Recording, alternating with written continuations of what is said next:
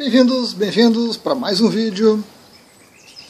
Um assunto um pouquinho polêmico, um assunto um pouquinho complexo, mas interessante. Interessante, importante para quem quer seguir ou iniciar uma, uma carreira de terapeuta, para quem é, é, cliente de terapeutas, né? também interessante esse aspecto. Então, um assunto que vale a pena a gente conversar.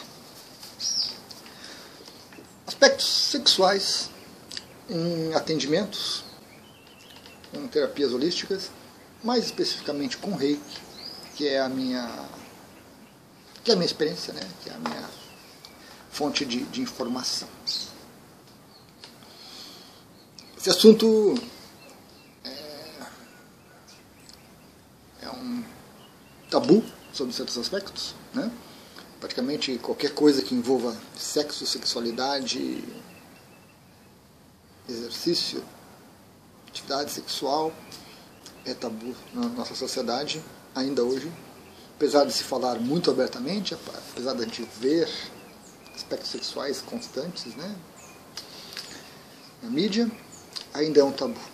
Ainda traz muita dificuldade para as pessoas, muita dificuldade, muita incompreensão. Então é algo bem complexo. Mas também é algo que merece ser abordado, que a gente não pode simplesmente fechar os olhos, desviar o olhar, porque é algo presente, é algo natural do ser humano, né? embora tenha toda essa carga aí de dificuldades e complexidades.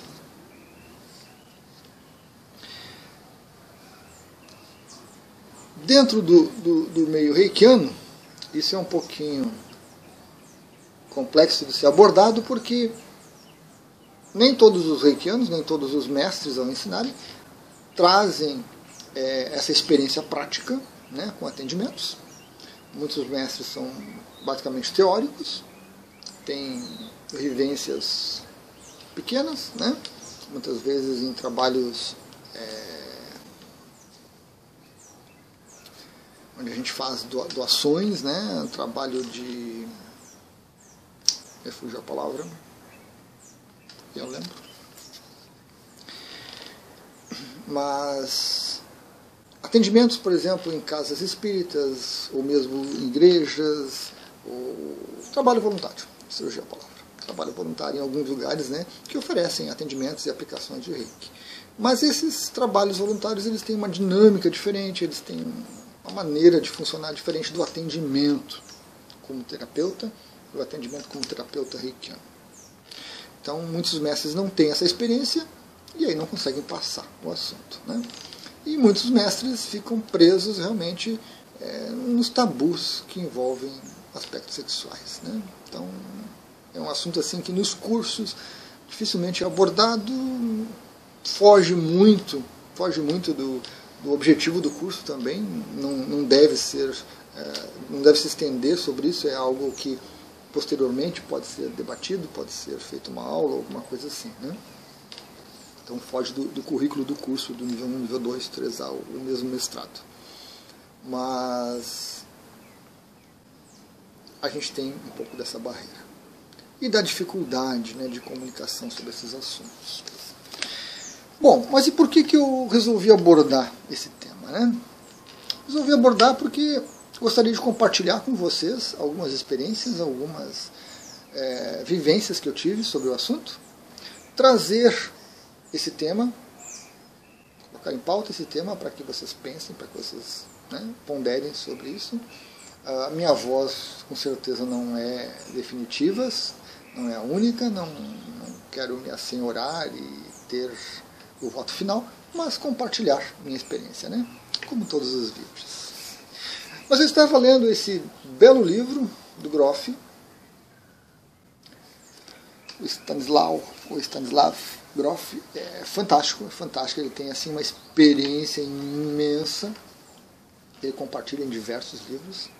E nesse aqui em específico, ele estava abordando diversos aspectos de uma sessão holotrópica.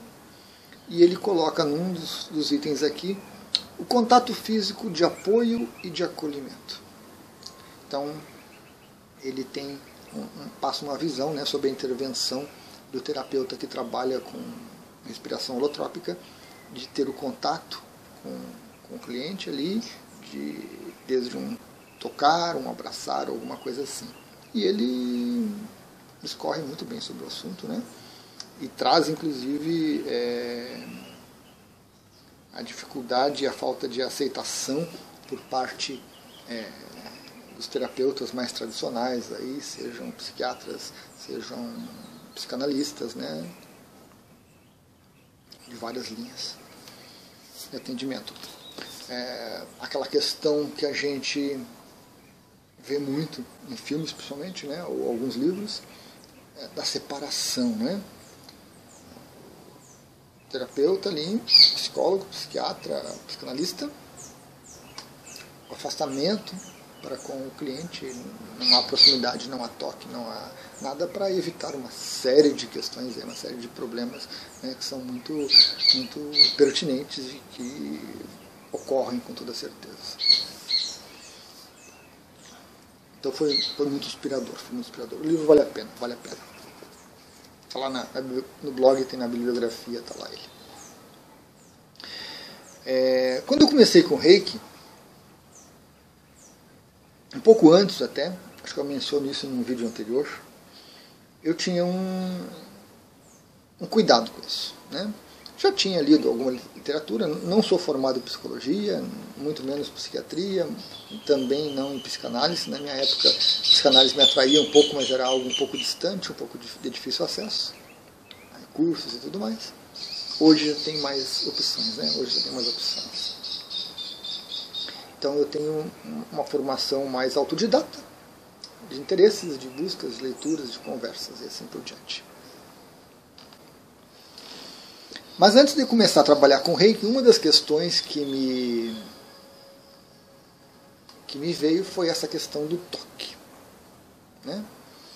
É, tanto minha interna, de preocupação com isso, com interpretações disso, quanto do entorno, né? das pessoas com quem eu conversava, das pessoas com quem eu comentava sobre o meu interesse em vir para a aerolística e trabalhar em alguma coisa assim. Tanto que uma das, das coisas que eu que me motivou no começo foi um cartaz sobre massoterapia que eu vi numa uma passagem numa rua. Até hoje tá, tem um cartaz lá, eu passei, né? Eles renovam de tempos em tempos, coisa e tal. Mas a escola se mantém, o curso se mantém. Então tinha essa questão do toque. E aí chegando no reiki, a gente vê que no nível 1 do reiki, você tem que tocar. Na verdade, você tem que aproximar tanto a mão, né? tem que aproximar tanto a mão ali que toca de uma vez. Toca. Não adianta ficar com mimimi. Nível 1 não, não dá para ficar com esse mimimi todo. Ah, por favor, desculpe. Né? A gente tem essa, essa questão interna, mas né, eu brincava com, com, com, os alunos nos cursos presenciais, na hora da gente fazer a troca de reiki, experimentar, a pessoa ficava assim, né? Dizia, ah, é isso, é, toca de uma vez, acaba com o problema tem que tocar nível 1, tem que tocar. E aí surgem, né, naturalmente, algumas questões. Quando eu vou tocar no peito, né, na região do, dos seios de uma mulher, sendo terapeuta homem, ou mesmo terapeuta mulher, né, terapeuta reikiano. Ou quando eu vou aplicar próximo dos genitais, como é que fica? Então já surgiram algumas questões, algumas ponderações. A partir do nível 2, tranquilo.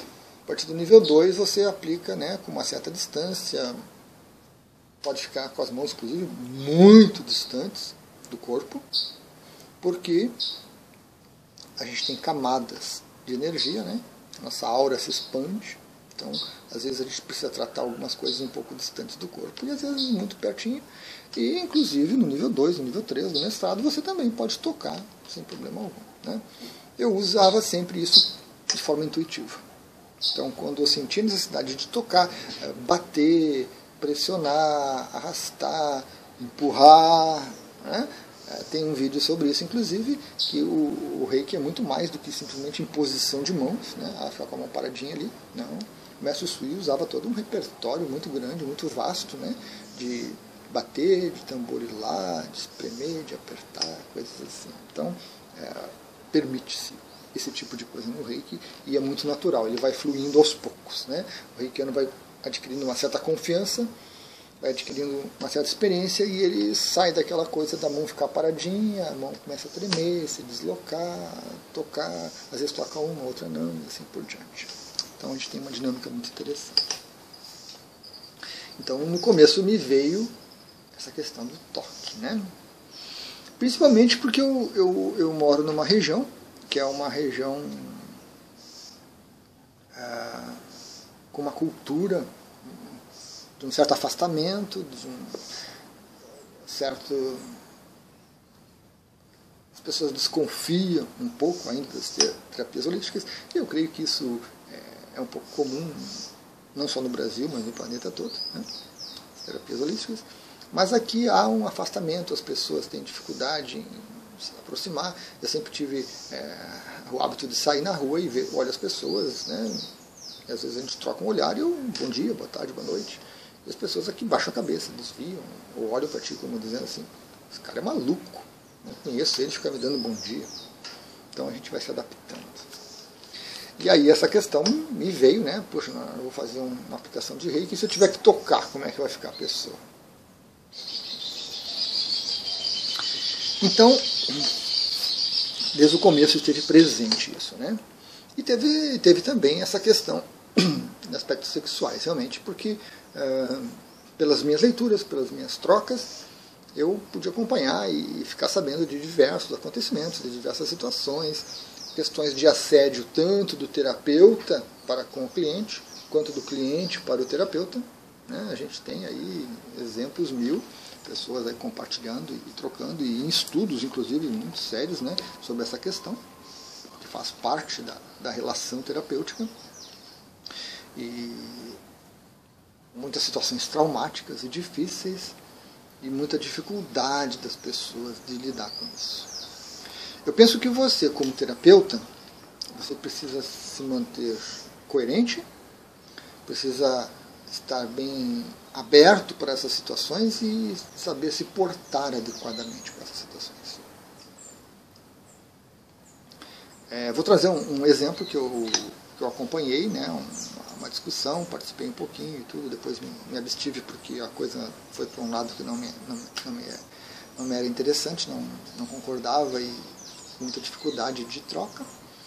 É, uma pessoa estava fazendo uma aplicação no homem, uma mulher, uma riquena, e o homem teve uma ereção. E a pessoa ficou horrorizada, ficou escandalizada. Né? Eu penso que a partir do momento que você se propõe a ser um terapeuta, você tem que lidar com isso. Você tem que lidar com isso. Porque faz parte do processo. E há diversos ângulos envolvidos. Uma pessoa que está recebendo o reiki e que tem uma ereção, ou uma mulher que fica excitada sexualmente, às vezes o terapeuta nem identifica isso, né? Às vezes com um olhar mais atento a gente percebe. Isso faz parte do processo de cura. Esse é o primeiro ponto. A primeira abordagem que a gente tem que trazer. Faz parte do processo de cura. Tem alguma questão ali sexual envolvida que precisa ser observada, precisa um olhar atento, precisa uma correta né, atenção e um tratamento. É claro que o terapeuta tem que sempre ter essa postura, postura profissional. O que acontece na terapia é processo de cura, é processo terapêutico. Legal.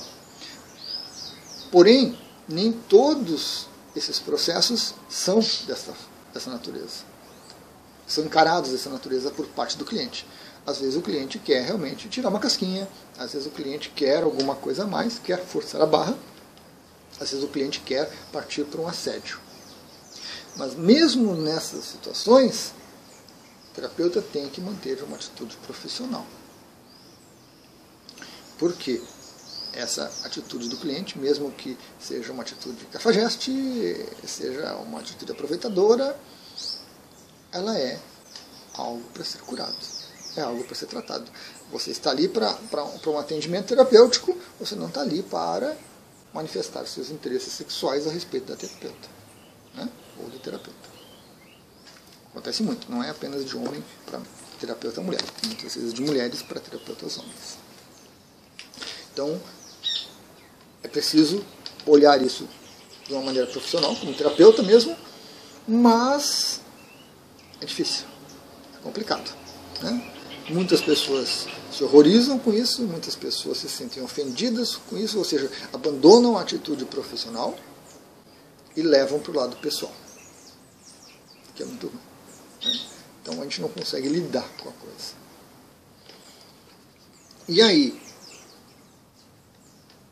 o terapeuta muitas vezes se, se sente ofendido, se sentindo ofendido, é, cria resistências, cria implicâncias, né?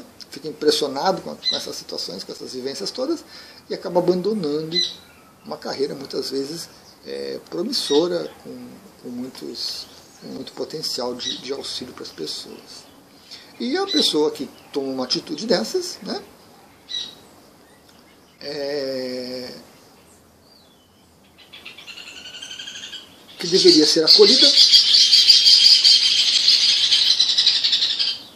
que deveria ser acolhida, que deveria ser tratada, mesmo que tenha tido uma motivação né, secundária aí, né, interesseira,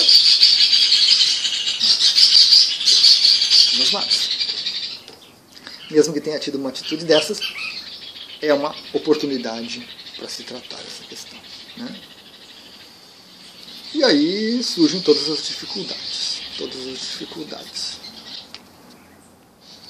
Eu passei por algumas situações como essa, passei por algumas situações como essa, desde coisas muito simples, né, como de perceber uma situação sexual, tanto em homens quanto em mulheres, até alguns casos de alguma coisa que tentativas de ir além. É... Um ponto muito importante muito importante que pode sanar a dúvida de muitas pessoas é o seguinte, da minha experiência, compartilho com vocês. Quando você está fazendo uma aplicação de reiki, quando você está fazendo uma aplicação verdadeira de reiki, ou seja, você não quer curar, você não quer salvar, desculpem, você não quer melhorar, não quer isso, não quer aquilo, ou seja, você consegue tirar o seu ego fora, estar ali como um canal de reiki para que o reiki flua de você para o cliente, de você para o cliente. Não existe reiki antes. Nessa postura, onde a gente passa por um estágio de consciência expandida, não há qualquer possibilidade de atividade sexual de manifestação sexual em resposta a algo assim. Não há. Quanto a isso, aqui meu testemunho, depois de inúmeras experiências com esse tipo de coisa, não há. Quando você não está aplicando reiki, quando você acha que está aplicando reiki, mas é a sua vontade, é o seu ego, aí algumas coisas indevidas podem acontecer algumas coisas podem se encaminhar para um lado equivocado, trazendo prejuízo para ambas as partes. Porque muita gente pensa que está aplicando reiki. Mas é eu quero, eu vou, eu faço, eu, eu, eu, eu, eu, eu. Não há espaço dentro de você para reiki. É a sua própria energia, seu próprio ki. E é o ki do outro, a energia do outro que se manifesta também em aspectos sexuais. Né? Então, quando você entra nessa postura correta de reikiano, de permitir o fluxo do reiki, fazer anotações mentais, observações e avançando, observar o cliente também que está ali recebendo para fazer anotações mentais, conversar posteriormente, dentro dessa situação não há possibilidade, não há manifestação sexual. Porque o ego que é quem trabalha com essa, esse aspecto sexual, está quietinho, sossegado, tranquilo no seu cantinho, permitindo que o processo flua. Porém, é claro que você estando assim e surgindo por parte do cliente algo, aquilo pode impactar. Né? Aquilo pode impactar. E aí a gente tem que aprender a trabalhar com isso. E este é o ponto. Você não tem um aprendizado disso, formal. Né? Como lidar com questões sexuais nos atendimentos terapêuticos. Talvez um, um curso de especialização, talvez algum curso de nível técnico, né? É, alguma coisa assim, talvez ocorra, talvez isso é, talvez pessoas que se especializam no, tra no, trabalho com sexualidade tenham, mas no geral é um pouco raro. Então, o terapeuta tem que aprender a lidar com isso sozinho, tem que enfrentar seus temores os temores do cliente de maneira autônoma, né? E buscando aí na literatura, buscando no contato com outras pessoas subsídios para aprender a lidar.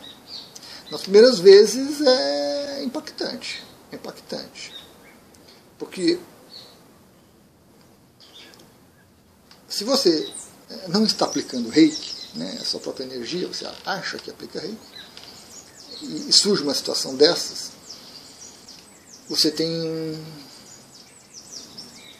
um resultado disso. Né? Você tem um desenrolar disso. Por outro lado, se você está aplicando reiki verdadeiramente, né? permitindo a energia, abrindo espaço para ela, e acontece uma coisa dessas, o desenrolar é outro, totalmente diferente. Então a gente precisa aprender. Muitas vezes a duras penas, muitas vezes se decepcionando, quase desistindo, muitas vezes se empolgando com sobre como isso ocorre. Então, é um ponto importante, é um ponto que não pode ser relegado a segundo plano. Ah, não acontece, nunca aconteceu comigo, não, não sei, não sei o que eu faria. A gente precisa ponderar sobre isso, porque através dessa ponderação prévia, através de uma busca né, de informações, a gente começa a se preparar né, para essas situações. Então eu creio que dentre as diversas situações estranhas, difíceis, complexas que surgem dentro de um atendimento terapêutico, especificamente com reiki, com energia, é... a gente tem que buscar subsídios, se preparar para eles e ponderar para que a gente possa crescer. E sempre levando em consideração isso, né? Você está ali como terapeuta e as coisas todas que acontecem naquele momento, naquele espaço, são devidas. São coisas que vêm à tona para serem tratadas.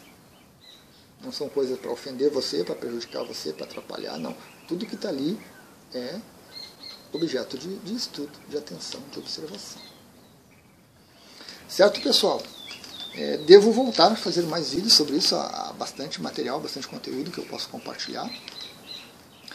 É, fiquem à vontade né, para comentários, embora sejam comentários um pouco difíceis, né, exemplos de situações, mas eu creio que muitas pessoas já passaram por isso e lidaram bem ou lidaram mal, né, cresceram ou se traumatizaram com as situações mas a gente precisa sempre é, observar isso. Você quer ser terapeuta, você tem que aprender a lidar com situações difíceis. Não dá para imaginar que todos os seus clientes são pessoas realizadas, felizes e contentes, que chegam lá para terem vivências maravilhosas, fantásticas, e vão sair dali felizes e contentes, falando propaganda de boca em boca, trazendo mais clientes e tudo rosas. Não, né? Temos os espinhos. Temos os espinhos que nos fazem crescer, que nos trazem para a realidade, né? onde que eu estou tocando ali que está doendo. Então, há um crescimento muito grande do terapeuta e há um crescimento muito grande também da pessoa que está recebendo. Gratidão pela oportunidade. Até a próxima.